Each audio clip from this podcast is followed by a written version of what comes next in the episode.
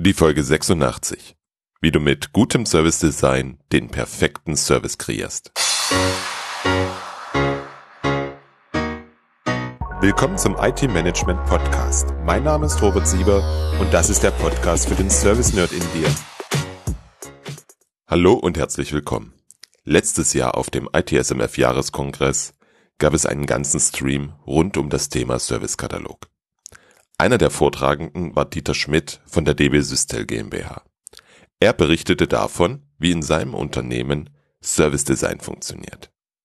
Ich war und bin davon beeindruckt, wie in seinem Unternehmen Service Design verstanden und umgesetzt wird.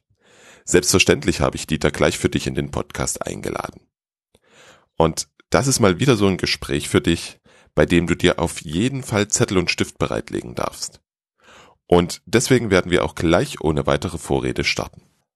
Einen wunderschönen guten Tag, Dieter. Vielen Dank, dass wir heute zum Thema Service Design sprechen. Magst du dich bitte den Hörern vorstellen? Hallo Robert. Ja, mein Name ist Dieter, Dieter Schmidt. Ich arbeite bei der DB Sistel. Das ist der IT-Service Provider der Bahn. Ähm, hier werden 600 Anwendungen betrieben, 100.000 digitale Arbeitsplätze, 93.000 Volt, Anschlüsse und so weiter und so fort. Ich selber bin im Bereich Workplace and Infrastructure Services. Wir betreuen hier die ganzen Common Services, also die digitalen Arbeitsplätze und Telefonie, äh, Netzzugänge, Collaboration, Zusammenarbeitsthemen. Und dort bin ich in einem Strategieteam. Mein Thema ist Service Design und genau darüber wollten wir heute ja sprechen. Genau. Ein ganz spannendes Thema. Wir haben uns ja letztes Jahr auf dem Jahreskongress vom ITSMF kennengelernt und du hast da einen wunderbaren Vortrag zum Thema Service Design gehalten. Deswegen bist du auch heute hier. Hm, du sprachst gerade von Strategieteam. Was bedeutet das? Was dürfen wir uns darunter vorstellen? Gut, Strategieteam, das heißt, äh, wir arbeiten an der Strategie von Workplace and Infrastructure Services. Wie wollen wir uns weiterentwickeln? Was wollen wir in Zukunft tun? Ein Teil davon ist beispielsweise die Technologien zu beobachten. Das machen unsere Architekten im Strategieteam. Mein Thema Service Design. Das heißt, wie wollen wir denn Services weiterentwickeln und insbesondere, wie kommen denn die Services denn eigentlich zu den Kunden? Das ist ein Thema, was wir in der Vergangenheit ja so ein bisschen vernachlässigt haben was passiert denn eigentlich, wenn ein Kunde einen Service bestellt? Sind wir dann ganz überrascht, dass eine Bestellung eingegangen ist oder haben wir dann automatisierte Abläufe, um diesen Service auch bereitzustellen? Das ist so die große Frage und das Thema, mit dem ich mich beschäftige. Mhm. Da bist du ja schon ein ganzes Stück weiter als der eine oder andere, der heute vielleicht zuhört, weil das bedeutet ja, ihr habt vorher schon eine ganze Menge Hausaufgaben gemacht. Wenn ihr schon euch Gedanken darüber macht, wie kann ein Service bestellt werden? Weil vorher muss es ja erstmal den Service geben. Es muss ja. irgendwie eine Beschreibung dafür geben. Mag, magst du dazu was erzählen, bitte? Ja, also äh, wir sind ja auch schon ein bisschen länger im Geschäft. Auch äh, unsere Services, jetzt gerade unsere Common Services, werden ja auch von den Kunden schon relativ lange bezogen. Und ähm, da gibt es ja auch so diese regelmäßigen Kundenzufriedenheitsumfragen. Da haben wir gemerkt, das passt nicht so ganz. Ja, also Kunden sind nicht zufrieden, weil Sachen zu spät ankommen, nicht ankommen, nicht sauber beschrieben sind. Und da wir jetzt merken, äh, dass wir da Probleme haben, haben wir jetzt diesen Part des Service Designs, äh, dem haben wir uns jetzt verstärkt zugewandt. Wirklich äh, sowas auch mal genauer zu überlegen und zu beschreiben. Die eigentliche Servicebeschreibung und auch mal Kunden zu fragen, welche Services sie benötigen, das passiert natürlich auch, ist aber eher ein Thema vom Portfolio Management. Ich bin ja hier in der, in der Produktion tätig und äh, zum Service Design gehört natürlich auch diese andere Phase, das Entdecken mit den verschiedensten Methoden. Aber das äh, ist bei uns mehr im Portfolio Management angesiedelt.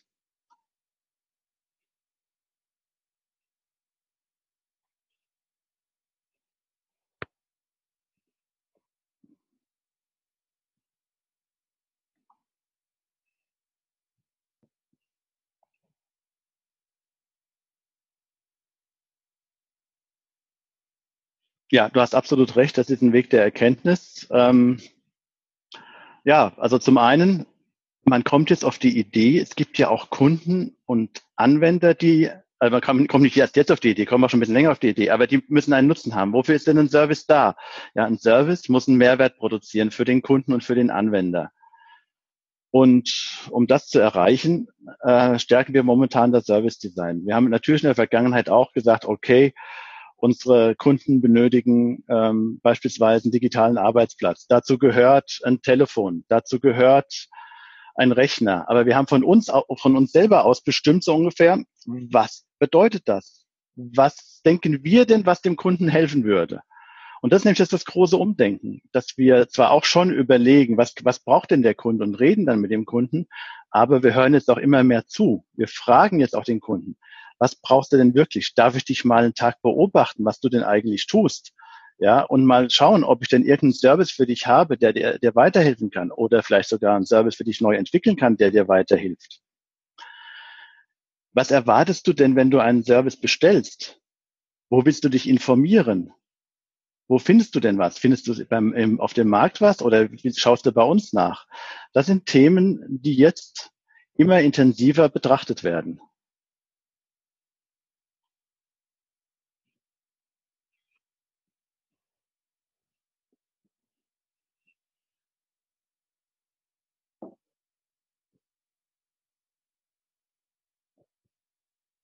Ja, sicher. Also im ersten Moment war überrascht. Also wir, wir haben ja hier im Konzern, ist ja der Bahnkonzern, jede Menge auch unterschiedliche Kunden. Äh, und so. Und einige, die lassen sich ziemlich schnell darauf ein, andere muss man erst so gewinnen. Aber mittlerweile gibt es da schon eine gewisse Mundpropaganda, äh, dass wir nämlich auch zuhören.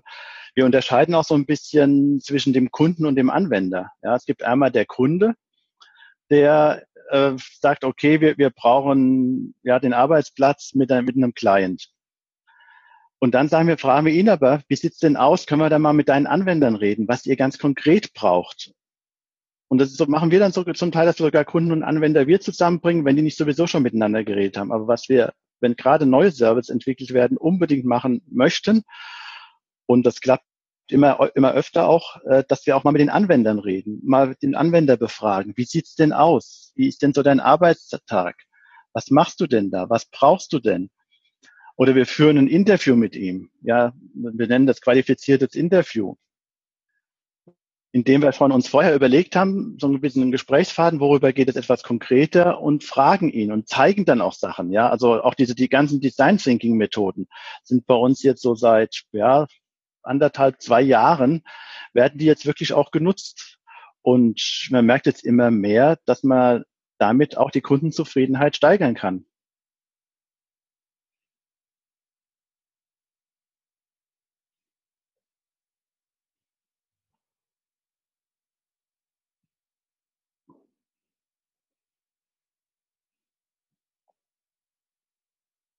Ja, also ich habe ja vorhin schon gesagt, wir haben völlig unterschiedliche Kundengruppen. Äh, wir haben jetzt äh, uns, wir haben einen etwas älteren Client. Das Ding schimpft sich Bürokommunikation unternehmensweit, BKU. Ja, mittlerweile sehr fett. Es laufen garantiert alle Bahnanwendungen drauf. Aber wir haben eine ganze Menge Kundengruppen, haben wir jetzt gelernt, die brauchen dieses relativ teure Gerät nicht. Die hätten lieber gerne einen schlanken, kleinen Client, mit dem sie arbeiten können, der viel, viel weniger Geld kostet die müssen wir natürlich fragen, was braucht ihr denn wirklich da ganz konkret drauf? Wie hättet ihr das Ganze denn gerne angeschlossen? Soll das über unser internes IP-Netz angeschlossen werden oder kauft ihr euch vielleicht selber einen DSL-Anschluss und wollt äh, über WLAN das Ganze nutzen? Ja, also das ist jetzt beispielsweise ein neues Produkt, was in unser Produktportfolio wandert. Ein viel günstigerer Client, der über WLAN angeschlossen wird und man ist im, im kompletten Barnetz. Das waren Anforderungen, die wir von den, bei den, wo wir bei den Kunden zugehört haben und die wir jetzt für die Kunden auch liefern werden. Mhm. Bevor du einer neuen Kundengruppe zuhören kannst, darfst du die ja erstmal entdecken. Du darfst ja erstmal auf die Idee kommen, dass es da noch was anderes gibt. Wie, wie, wie ist das passiert? Ist im Konzern ein bisschen, ein bisschen einfacher. Äh, natürlich, äh, hier im Konzern wird, wird auch mit den verschiedenen CEOs geredet, was, was benötigt ihr denn? Es gibt, werden Pläne gemacht, dann auch über einen etwas längeren Zeitraum. Ähm, von daher ist es für uns ein bisschen leichter, an diese Kunden ranzukommen. Das, das, die, die, das Entscheidende, was wir jetzt neu machen, ist das Zuhören. Ja, nicht mehr sagen, wir haben für euch die IT-Lösung. Ich glaube, das ist auch im ganzen Umfeld der IT äh, so ein Mind Change, ja, dass man nicht mehr einfach sagt, die IT ist nun einfach mal so, lieber Kunde, nutze sie ganz einfach.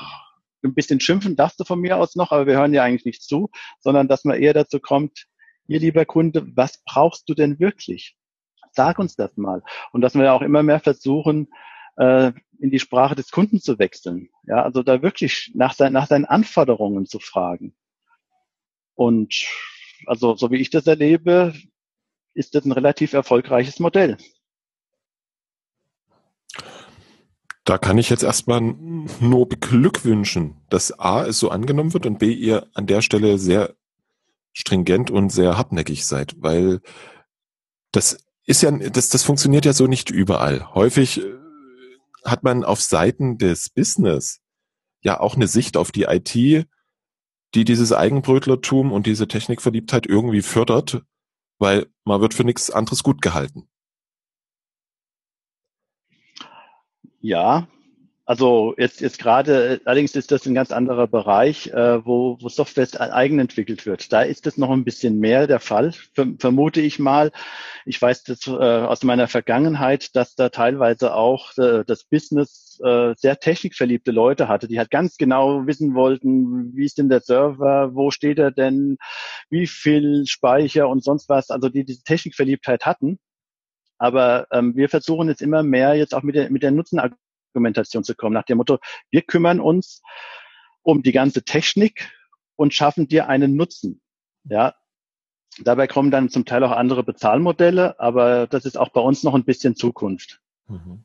Mhm.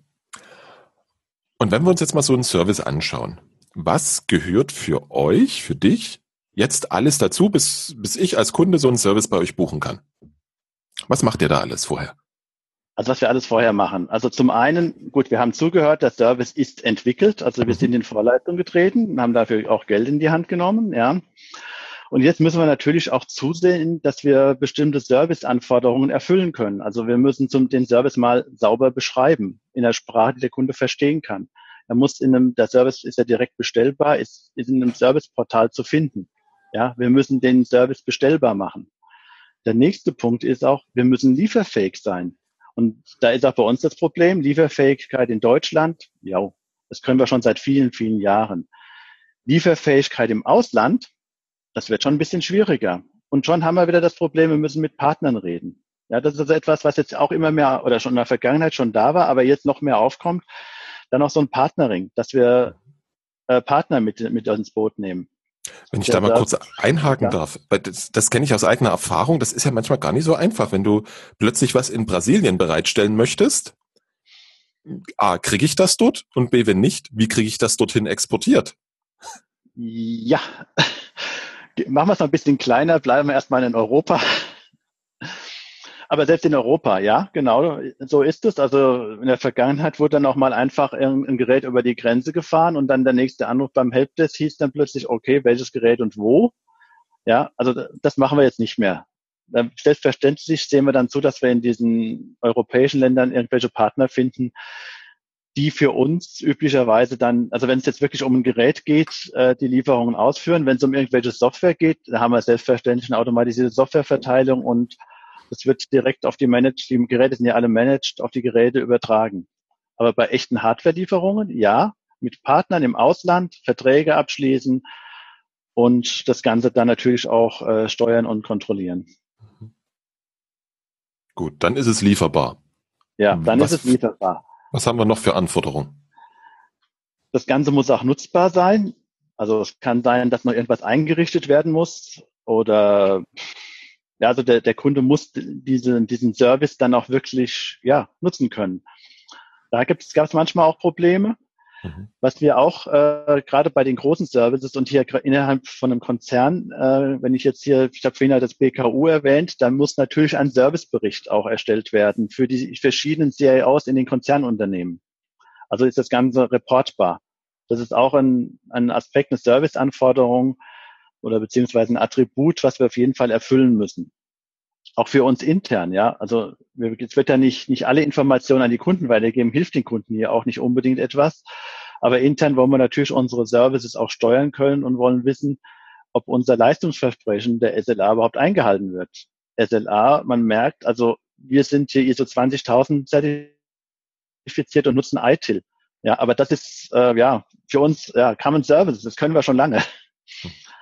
Ja, nächster Punkt, der auch immer mal wieder spannend wird, dass gerade irgendwelche interessanten Neuentwicklungen, die in kleinen Teams äh, erstellt werden, die sind dann nicht unbedingt direkt abrechenbar. Also so, so ein Service, ja, wir müssen ja zum Schluss auch damit Geld verdienen. Also müssen wir auch sicherstellen, dass er abrechenbar ist. Produzierbar ist ein weiteres Attribut ja, wir, wir müssen, also jetzt gerade, wenn ich jetzt über eine automatisierte Lieferung oder sowas denken, wir müssen natürlich uns auch entsprechende Prozesse ausgedacht haben, dass vielleicht vom Serviceportal, von der Bestellung irgendwelche Backend-Systeme angesprochen werden und ja, bei Software der Service auto, vollautomatisiert ausgeliefert wird. Genau das machen wir natürlich auch. Und supportbar, ja, was passiert bei einer Störung? Wir haben selbstverständlich schon lange einen Helpdesk, aber weiß der Helpdesk überhaupt, dass dieser Service existiert? Ja, oder vielleicht bei einer größeren Umstellung haben wir ihn vorher gewarnt, dass jetzt vielleicht ein oder das ein oder andere Gespräch mehr kommt. Also solche Sachen müssen dort betrachtet werden. Das ist ja schon ein Rundumblick auf die komplette Lieferkette letztlich. Ja. Was ja. muss alles wann passieren, damit der Kunde vom ersten Moment an, das heißt das Informieren und das Bestellen, ein super mhm. Serviceerlebnis hat? Genau. Was ich jetzt in der Aufzählung so ein klein wenig vermisst habe, aber was vermutlich bei Nutzbar reingehört, das Thema Schulung. Macht ihr euch darüber auch Gedanken? Was braucht der Anwender beziehungsweise auch der Helpdesk an Schulung, damit er das richtig nutzen kann? Ähm, darüber machen wir uns auch Gedanken, ist allerdings auch ziemlich, ziemlich problematisch und schwierig. Ja, mhm. also wie viel Schulung braucht denn wirklich so ein Anwender? Was macht Sinn? Will er, also in der Vergangenheit haben wir gerne dann nochmal Handbücher geschrieben, ja, so, so etwas größere Werke, so für ein Wochenende. Ähm, liest das überhaupt irgendjemand, ja? Ähm, es gibt ja diesen schönen Spruch auch bei der App-Entwicklung, ja, äh, wenn du ein, ein Handbuch, Handbuch benötigst, äh, hast du einen Designfehler gemacht. Ähm, das ist auch, auch so ein Spagat. Also wie gehe ich denn da wirklich mit um?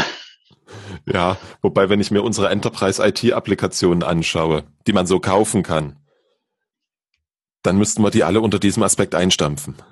Ja, ähm, also es, es, kommt ganz auf die Applikation an, ja. Also jetzt, jetzt bei uns wird seit, wie lange ist das jetzt ungefähr? Ja, seit einem halben, dreiviertel Jahr Office 365 äh, verteilt im mhm. Konzern, immer, immer weiter, ja.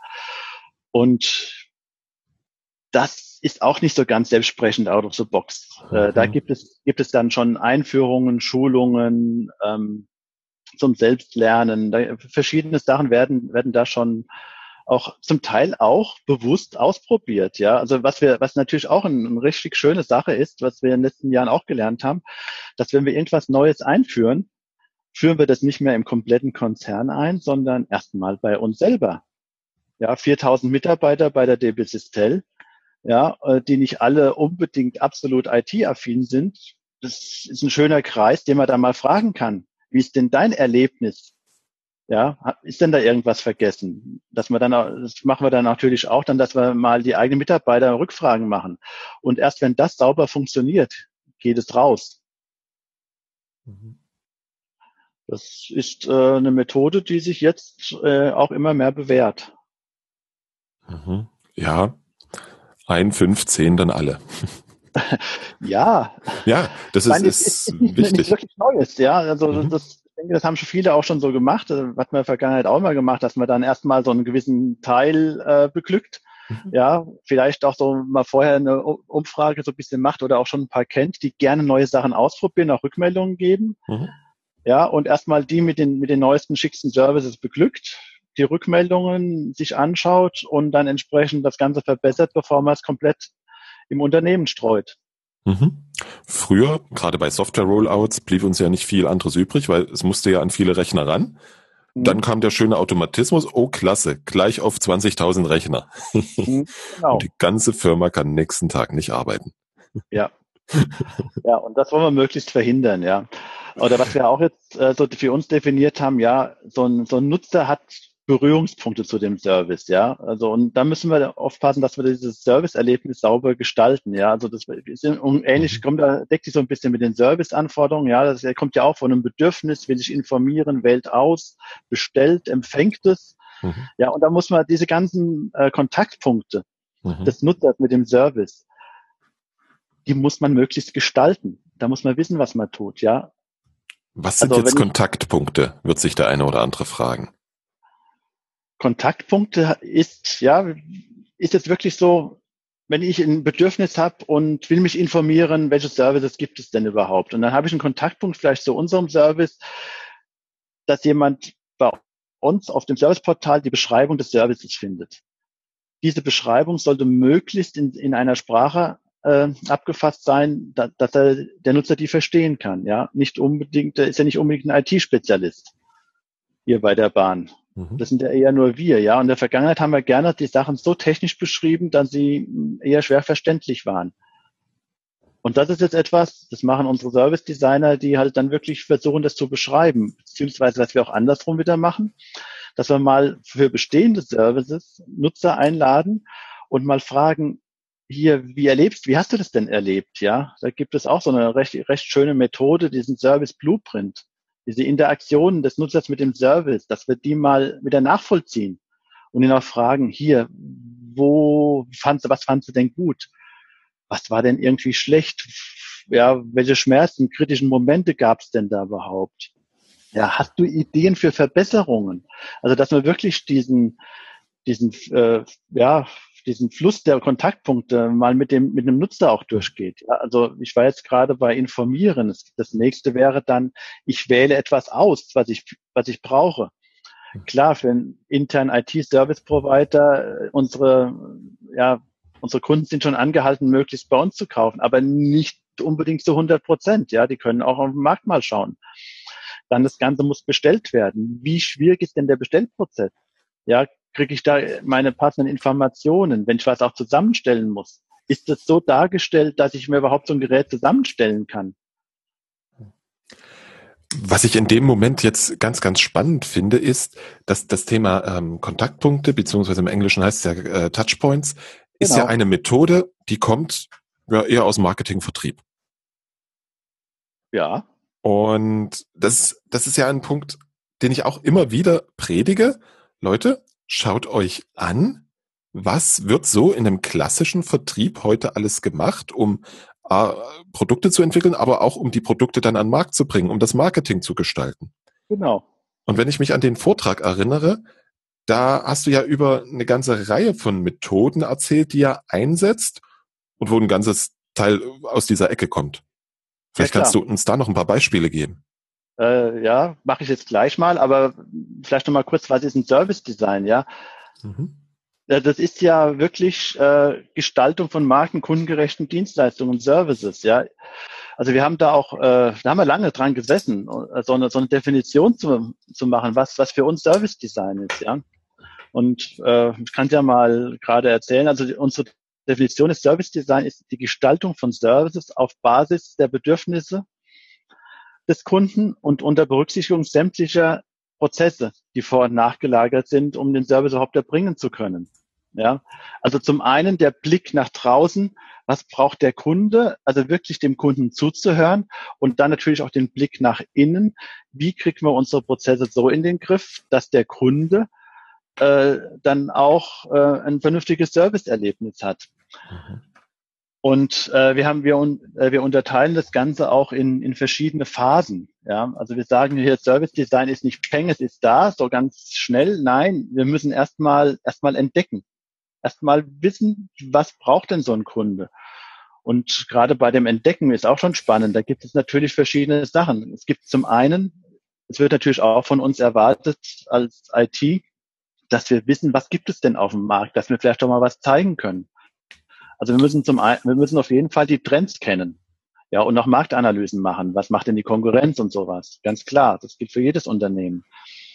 Ja, aber dann kommen wir dann schon langsam zu Methoden, wirklich mal einen Anwender zu beobachten. Day in the life. Ja, was macht denn so ein Lokführer den ganzen Tag? Womit IT? Wie könnte die IT den Lokführer unterstützen? Das sind äh, Fragen, die wir uns äh, mittlerweile stellen. Mhm. Ja, das wäre wirklich mal, dass jemand von der IT mal auch mitfährt und schaut, ja, auch wie er unsere, unsere Systeme bedient, die wir ihm zur Verfügung stellen. Da würde ich mich freiwillig melden. Ja. Wenn ich an der Stelle eine Zwischenfrage einwerfen darf. Ja. Kommt es auch vor, dass ihr euch mit eurem, also aus Bahnsicht dem Endkunden, also mir beschäftigt? Und wie ich mit euren IT-Systemen umgehe, beziehungsweise ähm, was ich da konsumieren möchte, oder geht es soweit noch nicht? Ähm, gibt es auch schon äh, in mit unserer Mitarbeit, aber nicht unbedingt unter Federführung jetzt von der von der DB Systel. Mhm. Das ist nat natürlich äh, der Kontakt zum, Endpu äh, zum Endkunden haben dann die verschiedenen Gesellschaften, sei es jetzt ein Personenverkehr oder DB Vertrieb oder sowas. Mhm. Ja, aber äh, unsere lieben ja, Kunden jetzt intern, die haben schon erkannt, dass wir sie da unterstützen können und wollen und dass wir auch dazu Methodik aufgebaut haben, mhm. die natürlich jetzt auch genutzt wird. Genau. Und, und die bauen natürlich selber, selber auch die Methodik jetzt auch auf. Mhm. Da hast du uns ja schon zwei Beispiele aus der Entdeckenphase gegeben, Marktanalyse und Day in the, in, a, in the Life. Ja. Also im, in Business-Analyse kenne ich das, das unter Shadowing, also Schatten ja, eines ja, Mitarbeiters sein. Das dürfte das Gleiche sein, ja. Also ja. die Begriffe habe ich jetzt auch so ein bisschen gemerkt, ja, ähm, da wird gerne so ein bisschen äh, eine Sache mit verschiedenen Begriffen dann äh, ja, hat, kennt verschiedene Begriffe, ja. Ja, Day in the Life finde ich schön, da kann man sich, glaube ich, schneller was vorstellen als unter Shadowing. Hm, wie sieht's in den anderen Phasen aus? Ähm, also vielleicht eins nochmal, was, mhm. was wir auch ganz erfolgreich machen. Also gut, qualifizierte Interviews, da geht man schon direkt auf Probleme, aber auch dieses Journey Mapping, das ist im Prinzip so ein, ein verbales Day in the Life, dass wir mal so, ein, so einen Tagesablauf mit jemandem durchsprechen, was er denn so tut, wo er mit welchen Systemen arbeitet. Die finde ich auch noch ganz nett. Äh, die nächste Phase ist jetzt definieren. Ja, jetzt haben wir ein Zoo von Ideen.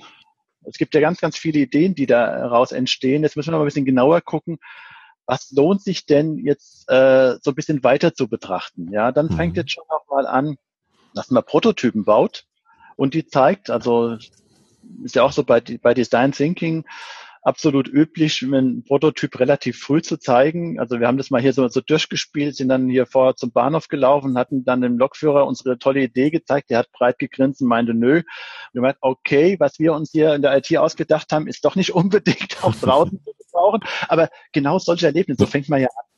Ja, das ist ganz wichtig, sowas zu tun. Also ja. mit Prototypen. Dann äh, VPC, Value Proposition Canvas, finde ich eine sehr schöne Methode, um das Ganze mal zu visualisieren, schön an der Wand und auch zu erarbeiten. Ähm, mhm. dann, was, was, wie es dann weitergeht, Business Model Canvas und Business Case muss natürlich gerechnet werden, um zu entscheiden, ob wir jetzt in die Realisierungsphase überhaupt gehen. Ja, also wenn das Ganze ähm, das Geschäftsmodell nicht trägt, werden wir es auch nicht umsetzen. Mhm. Aber das, glaube ich, ist auch relativ normal. Das ist ganz wichtig, das ist auch so, so ein bisschen Mindset-Change, böses Wort, um früh rauszugehen und Feedback einzuholen. Um relativ früh dann auch zu scheitern und zu sagen, naja gut, jetzt haben wir hier halt drei Tage oder was auch immer investiert, ist nicht schlimm. Wären wir damit mhm. live gegangen, das wäre schlimmer. Genau. Also dass man sehr frühzeitig schon erkennt, ist das Ganze tragfähig und auch immer äh, möglichst die Kundenanwender mit einzubeziehen. Also gerade auch so ein Value Proposition Canvas, mhm. auch schon mal gemacht. Wir hatten ja hier eine Idee, haben das mal so schön äh, dann aufgeschrieben. Ja, und dann allerdings auch mal zum Kunden gehen, jetzt mit dem mal durchsprechen. Ja, passt das denn überhaupt? Ist es, haben wir denn überhaupt richtig verstanden, was, was denn so sein Tagesgeschäft ist? Was tut er eigentlich? Wovon hat er Nutzen? Was bereitet ihm Schmerzen? Gibt es denn da, stimmt das, ja? Also, das, was man ja früher gerne ähm, in irgendwelchen Workshops im eigenen Saft durchgeführt hat, das versuchen wir jetzt halt frühzeitig auch nach draußen zu tragen und mit den Kunden zu reden. Ja, und wenn wir dann zum Realisieren kommen, ja, dann ist üblicherweise ein ganz normales Projekt läuft da ab. Mittlerweile immer häufiger agil. Also wir bauen auch so ein bisschen das ganze Unternehmen um. Ähm, dass in Teams gearbeitet wird. die auch eine End-to-End-Verantwortung dann haben. Hm, auch äh, Softwareentwicklung passiert immer mehr in agilen Projekten. Was wir auch oft gerne mal dann ausprobieren, auch mit dem Service Blueprint, mit Anwendern nochmal durchzusprechen. Wie sind denn die Kontaktpunkte? Passt das alles so, wie wir uns das vorstellen? Würde es ihm denn auch gefallen? Das ist da immer noch eine, eine sehr schöne Methode. Und selbstverständlich, wir nennen das Business Processes, äh, dass ich mir mal wirklich äh, aufschreibe, wie sind denn intern unsere Abläufe? Wer pflegt wann welches DI? Wird es überhaupt jemals gepflegt? Finden wir denn unsere Geräte denn wieder? Ja, das würde alles unter Business Processes laufen. Mit mhm. BPMN ähm, in einem Tool werden dann diese ganzen Abläufe gepflegt beziehungsweise vorher auch möglichst in, einem, in einer Runde so durchgesprochen. Also ich habe das auch schon erlebt, da meinte jemand, hat so richtig schön den Ablauf mal so schnell skizziert und dann haben wir, okay, komm, jetzt machen wir es mal genau, dann an der Wand und dann sieht man plötzlich, wie viel Schleifen da drin ist, also die Visualisierung, was ja auch äh, Berlin immer so ein bisschen hochgehalten wird. Also das hat so richtig gezeigt, wie die Leute dann so erschrocken da drauf kamen, oh, das sieht jetzt aber nicht geschickt aus. Ja, das geht ja hin und her und hin und ähm, bringt eigentlich das, das Ganze nicht weiter. Daher können wir doch um einiges das vereinfachen. Mhm. Also auch so ein, so ein Erkenntnis, aber jetzt auch schon seit einigen Jahren haben wir die, das ist also nicht so frisch. Ja, und äh, auch beim Realisieren ganz wichtig System Workflow, unsere interne IT. Ja, wenn wir so einen Service ausliefern, in welchen von unseren internen IT-Systemen muss der denn irgendwie bekannt gemacht werden? Ja, ähm, gerade wenn irgendwelche Assets draußen sind, ja, wer ist denn jetzt, äh, wer nutzt denn dieses Asset, wenn es noch in unserem Besitz ist? Ja, das müssen wir irgendwo abbilden. Ich glaube, da gibt es sowas so wie CMS, Configuration Management System. Ja, haben wir auch schon seit ach, acht Jahren oder so. Die Sachen müssen auch gepflegt werden. Und das Entscheidende hier ist, wer pflegt wann welche Informationen. Oder am besten automatisiert. Um darüber bewusst nachzudenken in so einem großen äh, Laden wie unserem, dann gibt es immer mal wieder etwas, dass man Service jetzt ausgeliefert wird und man hat es nicht sauber gepflegt und muss dann irgendwelches irgendwas nacharbeiten. Hm. Das heißt, ihr macht euch da für jeden Service Gedanken, passen unsere Delivery-Prozesse, müssen wir da was verändern, um das dann entsprechend auch anzupassen? Ja, also Genau, also entscheidend ist natürlich, dass es äh, schon solche Prozesse gibt, die man dann natürlich auch einfach wiederverwendet, mhm. beziehungsweise, wenn das Wiederverwenden nicht funktioniert, anpasst. Und das ist nämlich, da haben wir jetzt auch so ein Team von Service-Designern, ja, und die, müssen, die sollen dann miteinander reden und das tun sie auch immer mehr, ja. Das, das ist halt wirklich dann, äh, ist jemand für den Delivery-Prozess verantwortlich, jemand benötigt ihn und redet mit ihm und fragt, wie sieht es aus und endet und baut nicht einfach wieder einen neuen und einen dritten und vierten und fünften. Also da halt auch diese Wiederverwendung. Ja, hat natürlich für uns intern hohen Nutzen, dass wir Sachen wiederverwenden können und äh, für den Kunden später auch einen gewissen Wiedererkennungseffekt, ja. Selbstverständlich sagen wir, es gibt bei uns, darf bei uns nur ein Serviceportal geben. Ja, das ist ja auch sowas. Also gerade jetzt, wo wir so angefangen haben, immer massiver mit Teams zu arbeiten, die auch äh, die eine komplette kaufmännische Verantwortung für ihren Service haben, ähm, dann kommen die natürlich auf Ideen, äh, lieber alle selber zu machen. Das ist, kann, könnte dann ein bisschen billiger sein. Ist natürlich eine schöne Herausforderung, dann äh, für diesen, diese internen Services, so wie Serviceportal, sich auch so aufzustellen, dass da keiner ausbüchsen will. Mhm. Weil es selber als Service so gut funktioniert, dass ich mir gar nichts Neues überlegen will. Ja, die finanzielle Verantwortung für einen Service lässt manchmal ganz schöne Stil, Stil, 1, 2, 3 Stilblüten treiben. Mann, ein schweres Wort ja. heute. Ähm, das ist echt spannend.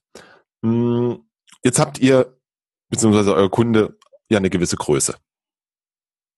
Ja, da könnte ich jetzt hingehen und sagen, jo, das ist für deren Größe angemessen.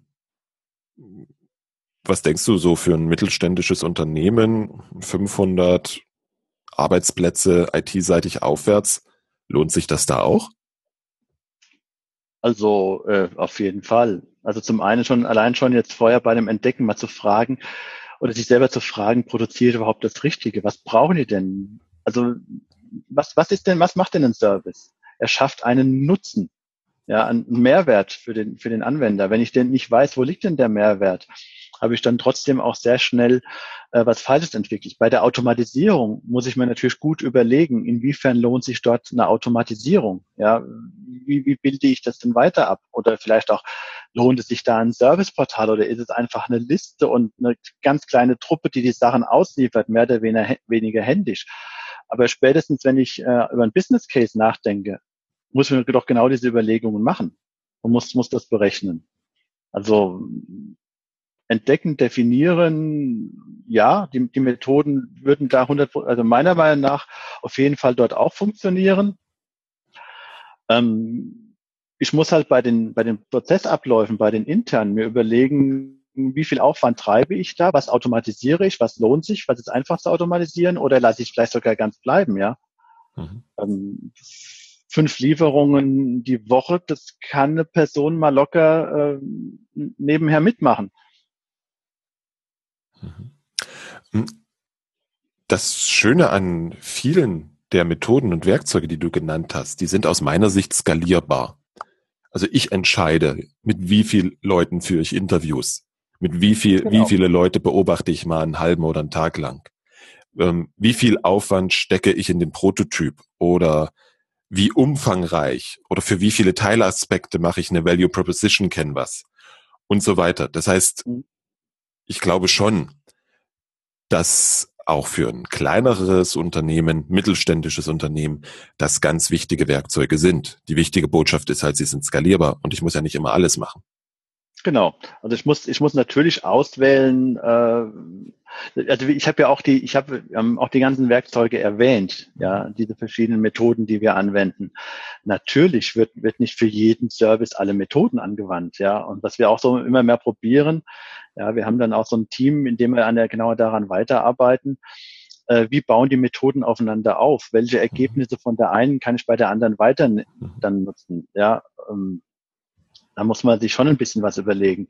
Und wenn ich auf den Markt gucke, wie viele Methoden gibt es? Ich, wir haben ja auch bis jetzt für uns nur so eine kleine Auswahl davon genommen. Ich meine, ich finde, es macht auch keinen Sinn. Ich habe das mal irgendwo bei einem schönen kleinen Vortrag gehört, ich glaube, es war bei Daimler, die hatten dann auch so gesagt, ja, die hatten so, so eine Truppe, die sollte Leute, äh, dann Abteilungen unterstützen und hatten da so irgendwie 80 Methoden sich überlegt, haben gesagt, ah, hier habt ihr unser Methodenwerkzeugkasten, sucht euch eine aus und die könnt ihr dann anwenden.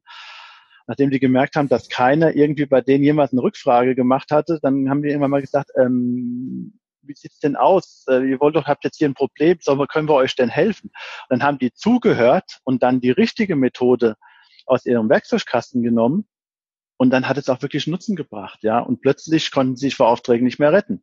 Mhm. Ja, also das ist auch immer wieder auch mal zuhören. Was braucht der andere überhaupt? Wie generiere ich einen Nutzen? Mhm. Und dafür sind genau diese Methoden geeignet. Ja. Mhm, und für mich, der die Methoden anwendet, ich glaube, der größte, das größte Hindernis ist wahrscheinlich das erste Mal wirklich zu machen, oder? Ja. Wie war das bei euch? Ähm, ja gut, also hier bei, in, bei DBS ist ein bisschen größerer Umbau jetzt auch und mhm. äh, da, da kamen jetzt äh, ein paar erste Leute, die haben gesagt, okay, Design Thinking scheint doch irgendwie interessant zu sein und ähm, ja, genau so. Ein paar Leute haben dann einfach mal ausprobiert, mhm. haben sich mal ein bisschen da schlau gemacht, haben dann ein paar Experimente gemacht mit Design Thinking dann auch äh, mit den Kunden immer mehr geredet und so ist er so langsam weiterentwickelt worden. Äh, was wir mittlerweile hier auch in Frankfurt haben, das ist das, das heißt Skydeck, in dem ich mhm. genau solche Methoden dann auch gemeinsam mit Kunden in extra Räumen angewendet werden, ja, wo auch schicke neue Technik rumsteht, die man sich mal so anschauen kann, wo man eine ganz andere Arbeitsatmosphäre dann auch baut. Also nicht mehr so Büro oder von mir aus Besprechungsraum mit einem runden Tisch, alles sitzt drumherum, einer redet, die anderen hören mehr oder weniger zu und aber dann wirklich mit Kreativtechniken so ein bisschen auch zu arbeiten, ja, mal so ein bisschen loszulassen. Hm. Also das wird gerade hier im Skydeck bei uns massiv angewendet. Und, was ich nicht ganz vergessen darf, äh, wir haben da mittlerweile einige ganz neue Services. Ich werde sie jetzt hier nicht nennen, weil die zum Teil auch noch nicht verfügbar sind und gerade in der Entwicklung. Ähm, ja, ich glaube 50 oder 60 so neue Services, die gerade in der Entwicklung sind, äh, die, wo unsere Kunden schon darauf warten, dass die produktiv sind oder mhm. produktiv werden. Mhm. Ja, also das ist immer, ich glaube immer diese, diese, diese Hürde, einfach mal loszulegen, einfach mal auszuprobieren. Mhm. klar, die zweite Hürde ist dann das erste Mal mit dem Kunden zusammen zu machen. Aber es ist wie häufig das erste Mal tut weh und danach macht's Riesenspaß. Ach, es muss gar nicht wehtun. Ich denke, äh, jeder, kennt, kennt Kunden, äh, die auch ein Interesse haben an solchen mhm. Weiterentwicklungen. Also ich kann immer nur empfehlen, man sucht sich jemand, äh, mit dem man sich gut versteht, der gerne auch mal sowas ausprobiert und, und fängt so an. Ja, nicht unbedingt der Kunde, mit dem er sowieso nie klar kam. Also das, das macht keinen Sinn. Also ruhig an der Ecke dann noch so ein, ja, friendly Kunden zugehen, der gerne sich auf sowas mal einlässt und dann vielleicht auch selber äh, da was erleben will. definitiv. Und der Sprung ins kalte Wasser lohnt sich definitiv. Hm, jetzt hast du euren Organisationsumbau schon angesprochen. Und ich hatte mir jetzt während unseres Gespräches noch eine Frage notiert, die vielleicht in diese Richtung geht.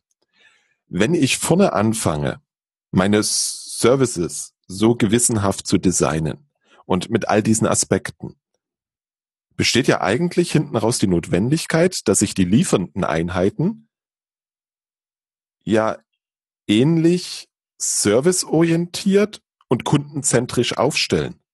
Was, was hat das Ganze mit eurer Organisation gemacht? Was das mit unserer Organisation gemacht hat? Ja, also wir, wir sind momentan dabei, äh, von einem bisherigen hierarchischen Organisationsbild das Ganze umzubauen, denn in Teams, Cluster und Einheiten. Mhm. Ja, das ist wirklich ein Team. Das ist so ähnlich wie bei Scrum, sieben plus minus zwei Personen möglichst eine End-to-End-Verantwortung für einen Service hat, also auch den Service weiterentwickelt, kaufmännische Verantwortung übernimmt. Und, und so ein Team hat natürlich auch ein hohes Interesse, genau zu wissen, was ist das jetzt das Richtige, was ich da tue und äh, wenden dann auch diese Methoden an. Und äh, in diesem Team äh, muss natürlich dann auch diese Fähigkeit, nenne ich es jetzt mal, Service Design geben. Also die Service Designer, die wir momentan haben, auf alle Teams zu verteilen, das gelingt eher, eher nicht. Dafür sind es viel zu wenige. Aber so eine Fähigkeit äh, soll, muss dann auf jeden Fall dort sein. Und da sind wir auch gerade dabei. Allerdings, das ist, so sind wir noch nicht allzu weit, uns zu überlegen, wie kriegt man das am besten hin. Ja, da wir ja auch in dem Team der Service Designer, die darüber weiterdenken, natürlich auch agil arbeiten, ist das in unserem Backlog auch ein Task, den wir jetzt gerade bearbeiten. Mhm. Welches also, hm? ja, Entschuldige, sprich weiter. Ja, die, die DB Sistel entwickelt sich äh, ja jetzt äh, zu einem etwas anderen Unternehmen. Wie gesagt, ähm, die Hierarchien fallen immer mehr weg und Teams äh, übernehmen die Verantwortung. Mhm. Das ist das, was mittelfristig hier sich ändern soll. Okay. Hm, jetzt hast du schon mehrmals über die Rolle des Service Designers gesprochen. Ja. Was braucht er für Skills? Was macht ihn aus? Was braucht er für Skills? Also so ein, ein Service Designer, äh, zum, zum einen ist es schon gut, wenn er gerade in so den frühen Phasen gut zuhören kann. Mhm. Ja, abstrahieren kann auch. Ja, das, das, was er da gehört hat, dann zu überlegen, okay, wie, wie kann ich das umsetzen? Äh, er muss natürlich auch modellieren können. Denn spätestens, wenn er an den Business Processes arbeitet, ähm, muss er ja diese ganzen modellieren. Ähm, er muss offen sein. Ja, das also so, so richtig so diese oder jene Skills äh, kann ich jetzt gar nicht so schlagartig aufzählen, mhm. die er braucht. Ich glaube, wenn ich mir das so, so anhöre, was du erzählst und wenn ich so ein bisschen meine Erfahrungen noch mit reinwerfe, dann reden wir da bestimmt auf jeden Fall über das, über die Kommunikationsfähigkeit, über Empathie. Ähm, ein Dampfplauderer brauchen wir nicht. Nein, den brauchen wir nicht. Das, das ist ja so der Vertrieb früher. ähm, was schätzt du ein? Wie, wie stark technisch, wie viele technische Skills brauche ich in der Rolle? Die technischen Skills müssen gar nicht so groß sein. Er sollte natürlich äh, schon ähm, gewisse technische Skills haben, also Sachen anwenden können, ein gewisses technisches Verständnis haben. Aber Technik, mhm. äh, äh, also technische Architekturen und so weiter, das machen bei uns üblicherweise dann Architekten. Mhm. Wobei natürlich Architekten und Service Designer sehr, sehr eng zusammenarbeiten müssen, ja. Also auch die so, so technische Trends, Trendanalysen, äh, Trendradar und sowas. Mhm. Äh, das wird hier bei uns intern eher durch Architekten gemacht und Service Designer müssen sie aber kennen, müssen mhm. so ein mhm. bisschen verstehen, worum es da geht, ja, aber nicht unbedingt äh, die, die selbst erstellen. Und technische Architekturen ist auch nicht ihr Job. Mhm. Dann eher, also, so, also eher, eher so Prozessdesign, Prozessabläufe modellieren und sowas. Das mhm. ist äh, ein Skills, die auf jeden Fall benötigt werden. Mhm. Was sicherlich auch nicht schaden kann, ist so eine gewisse Übersicht auf dem, was ist heute technisch möglich. Was haben wir heute schon an Services, an Bausteinen in unserem Katalog? Was können wir nutzen? Oder liege ich da ja. falsch? Ja, das, das auf jeden Fall. Also das müssen, äh, das müssen Sie schon kennen. Mhm. Nicht unbedingt den Gesamtkatalog, der ist bei uns halt auch relativ groß, aber in, in dem eigenen Umfeld und mhm. äh, im um Umfeld der näheren Umgebung. Da sollten Sie sich schon gut auskennen. Mhm. Ja. Das ist ja durchaus eine sehr spannende Aufgabe. Hm, wenn ich jetzt als IT da so bin, wo ich bin, was ist aus deiner Sicht so ein erster guter Schritt mit dem Thema Service Design, so wie ihr es versteht, so wie du es uns geschildert hast, zu starten? Ein erster guter Schritt zu starten. Ja, es kommt ein bisschen drauf an, ähm, also ein, vielleicht mal ein Schritt, den wir vor einiger Zeit schon mal gemacht haben, wäre, wenn man einen Helpdesk hat, mhm. sich mal da reinzuklemmen, mal zuzuhören, was die Kunden dem Helpdesk sagen, um ein Gefühl dafür zu kriegen, was drückt die Kunden. Mhm. Also wirklich sich mal bei einem Helpdesk, das, das hat man hier sogar mal gemacht, dass wir genau die Service Designer bei uns an den Helpdesk mal geschickt haben und die haben zum Teil äh, auch Gespräche angenommen, das ist aber eher weniger, aber sich üblicherweise nur mal mit, mit zugehört, um mal zu sehen, welche Probleme haben die Kunden. Das ist natürlich auch, wenn man Kundenzufriedenheitsumfragen macht und so weiter, die mal wirklich sich anzuschauen. Also dass ich mal so schaue, wo gibt's denn die meisten Schmerzen? Also vielleicht auch mal jetzt bestehende Services dann zu verbessern. Die Kunden sind, sind sehr dankbar, wenn dann plötzlich Sachen, die vorher nicht funktioniert haben, funktionieren, ja. Oder auch äh, solche Erlebnisse, Handlungsanweisungen, die beim Helpdesk liegen, ja, ähm, das ist auch mal aufgefallen. Gut, das ist halt, die wurde, ist halt gewachsen, die Handlungsanweisung so ungefähr. Nur der arme Mensch am Helpdesk hat sich dann kaum noch da drin zurechtfinden können, ja. Das Ding halt mal auf den aktuellen Stand einzudampfen. Also mal an diesen Sachen schon zu verbessern. Da kriegt man so ein erstes Gefühl dafür, was, was Kunden umtreibt, wo sie, wo sie Schmerzen haben vor allen Dingen und was ich verbessern kann. Erster winziger Schritt. Dann natürlich bei Neuentwicklungen, wenn ich neue Services irgendwie entwickle, dann diese Phase entdecken, wirklich zuhören mit den Kunden mal durchsprechen und mit den Anwendern vor allen Dingen auch mal durchzusprechen. Wie arbeiten Sie? Was, was, was benötigen Sie? Ja, haben die sich vielleicht mittlerweile eine Methode überlegt, wie sie schnell von einem Fenster auf ein anderes Fenster was kopieren könnten, was eine IT mit einer kleinen Schnittstelle vielleicht viel einfacher kann? Ja, das sieht man dann. Also wirklich zuschauen. Also ich würde sagen, der Start ist einfach zuhören, schauen. Mhm. Das kann ich nur unterschreiben. Wirklich schauen, was macht der Kunde? Wie geht er, wenn wir über bestehende Services sprechen, wie geht er damit um? Was hätte er gern verbessert? Und wenn wir über neue Services reden, wirklich zu schauen, wie arbeiten die Leute, wie sind die Prozesse, wie, wie ist der gelebte Prozess, wie ist der dokumentierte Prozess und an welcher Stelle braucht es tatsächlich die Unterstützung. Genau. Und dann einfach mal aus jeder dieser Phasen ein Werkzeug nehmen, ausprobieren, schauen, was bringt mir das für Nutzen und so wirklich mal von vorn, von Entdecken über das Definieren des Ganze ähm, realisieren und dann am Ende auch das so zu liefern, dass der Kunde von Anfang an sagt, wow, die haben einen mhm. guten Job gemacht. Ja, also äh, der Kunde bekommt den Service oder das Produkt, er schaltet es ein und es funktioniert. So, so einfach. Ja, dann, dann ist er zufrieden. Ja, und auch selbst, selbst bei, also wir haben jetzt ja die Phase, äh, konsumieren ist, ist noch gar nicht, die gehört ja auch dazu, ja. Mhm. Wenn ich, wenn ich den Service konsumiere, gibt es, kann es ja auch Probleme geben. Biete ich da Hilfen an? Ja, gibt es ein Helpdesk oder Self-Services oder eine Community, ja. Also was sich bei uns auch immer mehr bewährt, eine moderierte Community, ja, dass die Leute sich selber Tipps geben, wie sie damit umgehen können. Und auch da wieder zuschauen, zuhören, was passiert da? Was machen die Kunden? Welche Fragen stellen sie? Dann kann ich vielleicht auch äh, dann mal irgendwelche Hilfen anbieten. Ich kriege mit, womit jeder am Anfang kämpft und dann mache ich dann mal vielleicht so eine Infoseite. Ja, also ich denke auch weniger dicke Handbücher.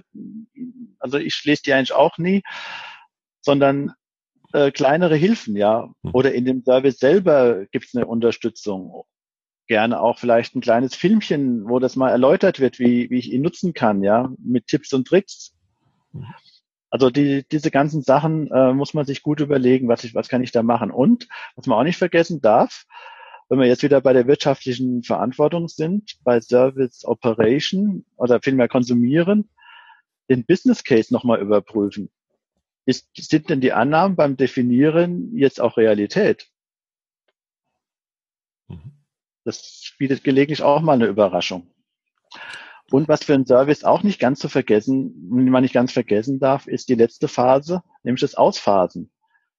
Man kann heutzutage nicht Services äh, über einen extrem langen Zeitraum in gleicher Art und Weise erbringen. Man wird einzelne Services auch abkündigen müssen.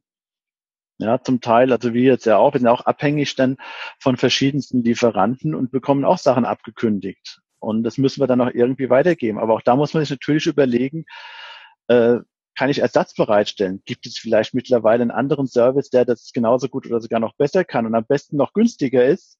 Da ist dann sogar ganz leicht, ja. Dann empfehle ich, ja, ähm, die, die gerne wechseln wollen am Anfang, die machen das. Und irgendwann mal, die letzten hole ich dann rüber über eine Kündigung. Und wenn die mit ihren Kollegen reden, die, sagen, die sind von dem Neuen sowieso begeistert und können unterstützen dann automatisch. Mhm. mhm.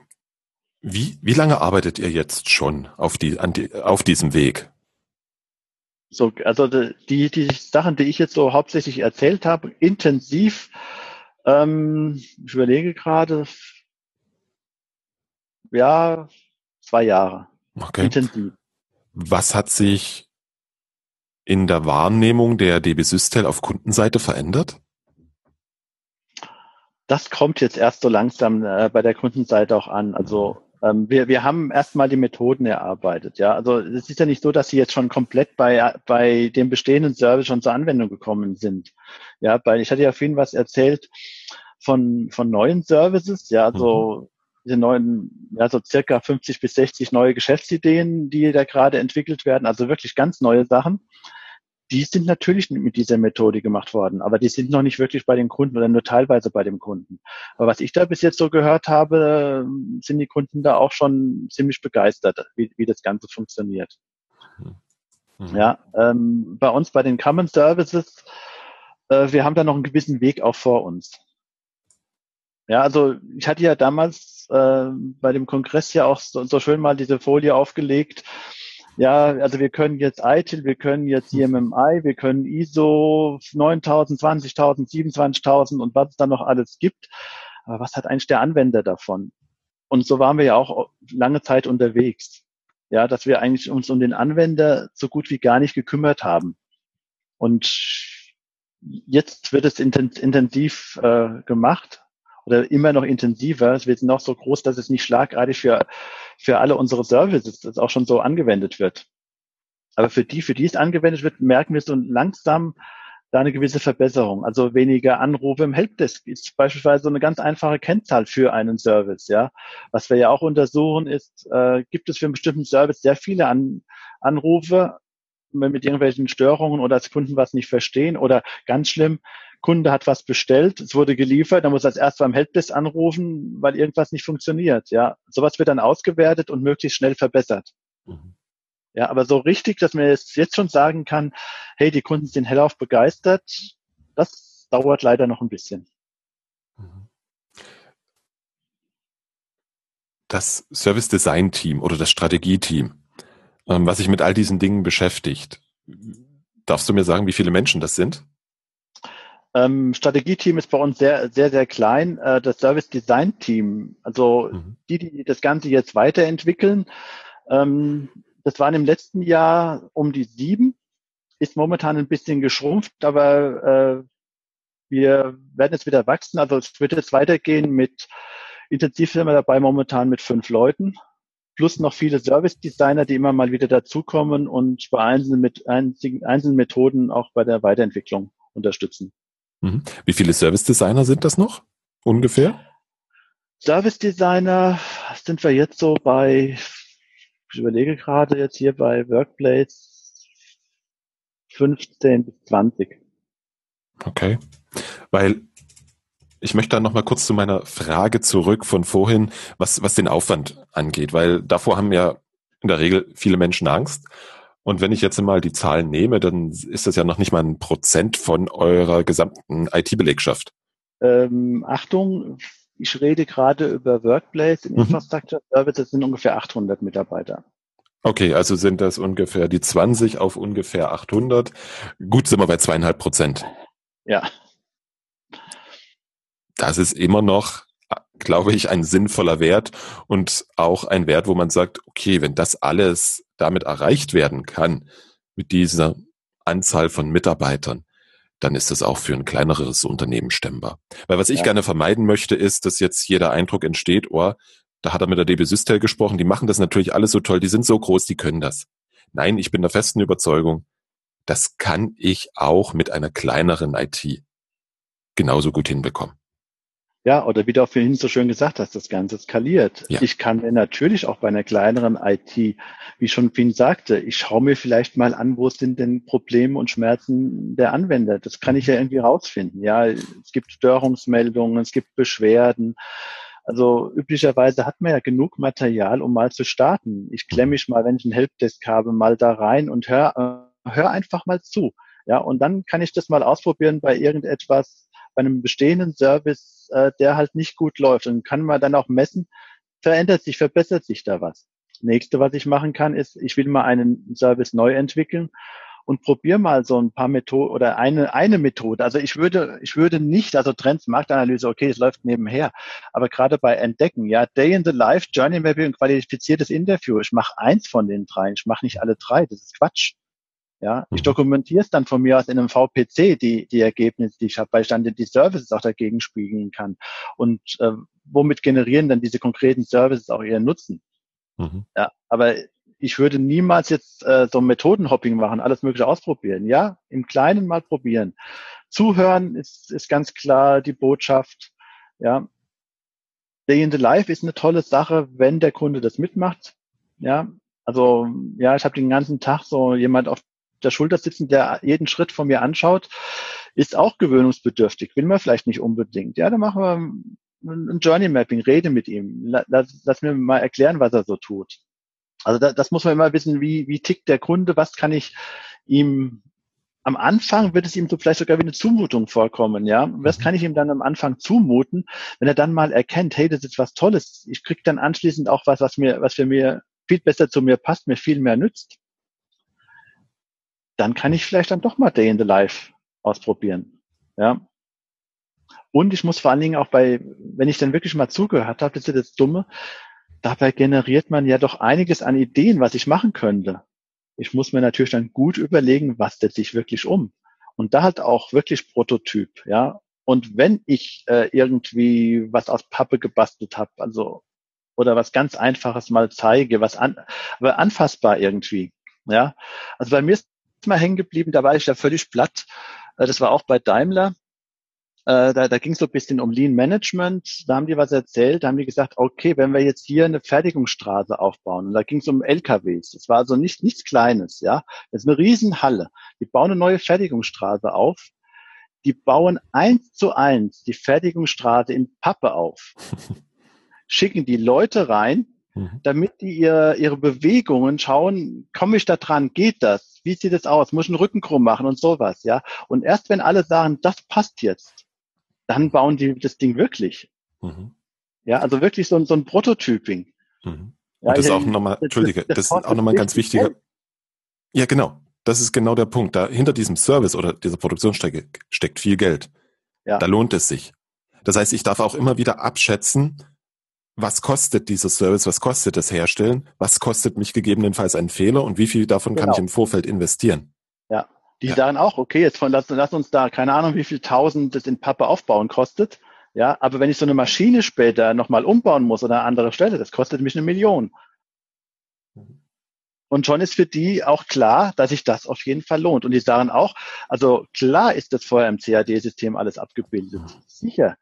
Aber das zu fühlen und zu sehen, ist immer noch was anderes, als ein paar Bilder zu sehen und ein paar schicke Grafiken, die sich umeinander drehen. Definitiv. Weil alleine wenn sich, wenn dann schon Menschen da durch müssen, die vielleicht eine andere Größe haben, als der Konstrukteur angenommen hat oder was auch immer. Das, das sind ja, das sind ja dann alles Punkte, die man, wenn man das ausprobiert, besichtigt im Prototypen, ja viel besser mitbekommt, als man das ja. je sich vorstellen kann. Also da auch ruhig kreativ sein und mal was was Einfaches machen. Und ähm, ich habe das selber mal ausprobiert, indem ich einfach nur die Benutzeroberfläche skizziert habe auf verschiedenen Bildern, habe mal hab dann verschiedene Leute, ich habe einfach nur im Flur rübergegangen, hier, wie sieht denn das aus? Ähm, verstehst du das direkt? Und da hat er gleich so ein paar blöde Fragen gestellt. Ja, auch stimmt.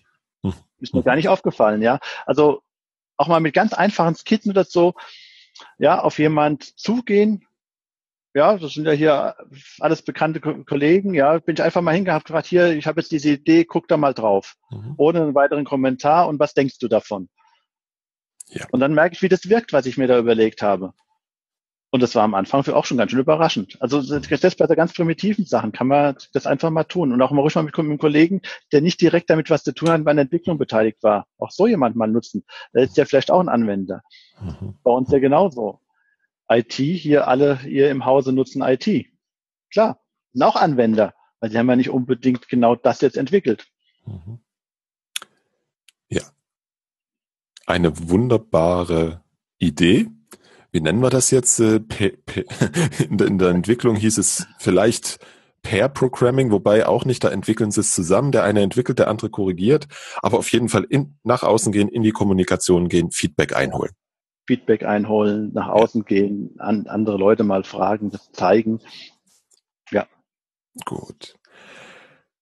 Hm, jetzt habe ich im Vorfeld mal ein bisschen versucht zu recherchieren. Was gibt es für sinnvolle Literatur in diesem Umfeld? Bin mir da nicht sicher, ob ich da auf was Sinnvolles gestoßen bin. Bist du in den zwei Jahren jetzt auf irgendwas gestoßen, wo du sagst, das kann man lesen, da kriegt man einen guten Eindruck von? Muss ich jetzt momentan passen. Jetzt will, ich sogar mal spicken, ob meine Kollegen da was gemacht haben. Also mit Literatur, wir haben da vieles in, in verschiedenen Stellen ähm, auch so ein bisschen recherchiert. Nee, ich, also muss ich jetzt leider passen kann ich nicht einfach so sagen, es gibt dieses Buch, das muss man unbedingt lesen. ähm, Im Umfeld Service Design gibt es paar, also brauchen wir einfach nur Service Design mhm. eingeben, ein paar ganz nette YouTube-Videos, ja. die so verschiedene Methoden auch erklären. Äh, ich halte selber so eine kleine Schulung, die nutze ich da auch ganz gerne. Das, das hilft da. Aber jetzt an Literatur, das damit, das Buch beschreibt jetzt so, läuft Service Design, leider nein. Na, da haben wir doch noch eine Lücke. Darüber reden wir jetzt gleich nach dem Gespräch. Nein, also ich, wär, ich werde einige der Methoden, die wir heute hier gehört haben, werde ich dann auch in den Show Notes mit verlinken, weil für viele Dinge kriegt man einfach im Internet die schnellsten Informationen. Mhm. Und auch YouTube-Videos oder Präsentationen, wo man einen Eindruck davon bekommt, wie gehe ich damit um, was kann ich damit machen. Und das ist, glaube ich, der schnellste Start. Ja. Dieter, wenn jetzt einer sagt, hey, mit dem muss ich mal reden, wie kann er dich erreichen? Wie kann er mich erreichen? Also am einfachsten eigentlich über meine E-Mail-Adresse. Das wäre dieter.schmidt.deutschebahn.com. Hm. So machen wir das. Ich bedanke mich bei dir für das tolle Gespräch. Ähm, Wäre es jetzt nicht kurz vor Ostern, würde ich sagen, hey, ich brauche jetzt jemanden, der mit mir, für den ich gleich ein Service Design machen kann. Aber ich glaube, ich designe morgen dann erstmal das Ostererlebnis meiner Kinder. Ja, bestimmt eine gute Idee. ja, ich bin gespannt, ähm, was der Schnee so sagt. Wenn, denn wenn Schnee liegt, wo wir hinfahren, dann verstecke ich weiße Eier. das ist aber, ähm, ja, zumindest äh, macht das die Suche spannend. Definitiv. Dieter, vielen, vielen, vielen Dank. Soweit mein Gespräch mit Dieter Schmidt. Nochmals vielen Dank an Dieter, dass er sich die Zeit genommen hat. Wir haben sogar zwei Versuche benötigt. Beim ersten Versuch war die Internetverbindung so schlecht, dass es immer wieder Aussetzer gab, und wir abbrechen mussten. Ich hoffe, das Gespräch regt dich an, gleich etwas davon in deinem Unternehmen umzusetzen. Danke dir fürs Zuhören und freue mich, wenn du das nächste Mal wieder reinhörst.